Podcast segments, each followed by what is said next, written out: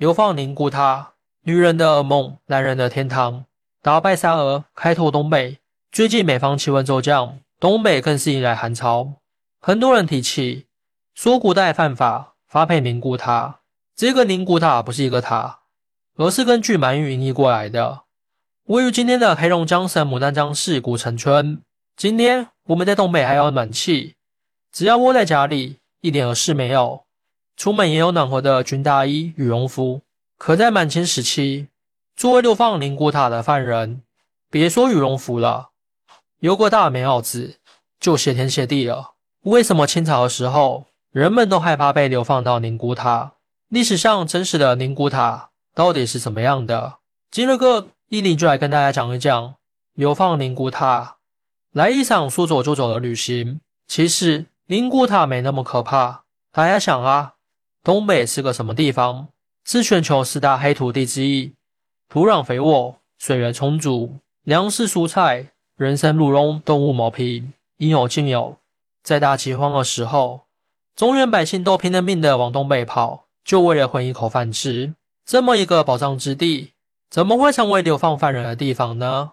那些被流放到宁古塔的罪犯，就真的过得很惨吗？还真不是。要是有点一技之长，到了宁古塔，那就跟公费旅行一样，小日子过得风生水起。清朝有五大刑法，其中一个就叫流放之刑。大名鼎鼎的林则徐，就因鸦片战争的失败，被流放新疆伊犁。一听到流放，大家就会觉得林则徐老惨的。可到了伊犁，林则徐不但没有被处罚，还受到了伊犁将军步延泰的热情款待，被林则徐安排独栋大别墅。牛羊鸡鸭米面等好吃的统一配送上门。住在伊犁的时候，林则徐还写了首诗：“天山万户送琼瑶，倒我西行半饥餐。我与山林相对笑，满头青雪过南霄。”虽然说林则徐被发配的心情不太好，但新疆的雪景是真的美啊。林则徐作为被发配的犯人，硬是在伊犁一点苦都没吃。要是今天有人说要公费送你去新疆，那名额都要靠抢。发配宁古塔也一样，没那么惨，只是一场说走就走的旅行。宁古塔位于满清的龙兴之地，距离北京大约一千五百公里。满清入关后，就对东北实施了封关，禁止中原人大规模涌入。可满清贵族都去了北京城，龙兴之地不能弃之不管，由谁来驻守呢？清王朝就想了一个办法，安排少部分八旗兵和其他将兵俘虏。驻守宁古塔，帮清龙朝守卫东北边疆。这些人被分为三大类，分别是旗丁、披甲人、拉哈。旗丁就是八旗兵，属于第一等级。哈哈呢，就是包役奴才，地位最低。中间的这个披甲人，主要就是吸收的汉人、蒙古人、朝鲜人等来当兵戍边。披甲人类似于明朝的军户，他们平时种地，战时打仗。可东北的土地太肥沃了，面积又大，靠这么点人来种地，根本就种不完。怎么扩充宁古塔的人口来提供当地粮食产量呢？满清的选择是把罪犯发配过去，给披甲人当奴隶。对中原人而言，没去宁古塔之前，心里充满了恐惧。可到了宁古塔后，就发现这哪里是流放啊？这简直就是世外桃源啊！顺治十四年，清王朝发生了一起重大的科举舞弊案，凡是参与舞弊的考官、考生都被斩首示众。但有一个叫吴兆谦的倒霉青年，没有参与舞弊，却被牵连其中。他罪不至死，就被判了流刑，发配宁古塔，给披甲人当奴隶。吴兆谦家世代为官，家底比较丰厚，他老爹就花了不少银子，买通负责押送的官差，沿途多多照料。吴兆谦就这么上路了。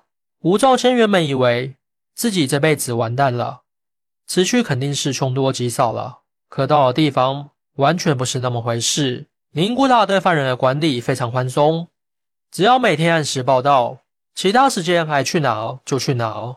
吴兆谦身上带了不少银子，为人比较豪爽，很快就跟其他被流放的犯人打成一片了。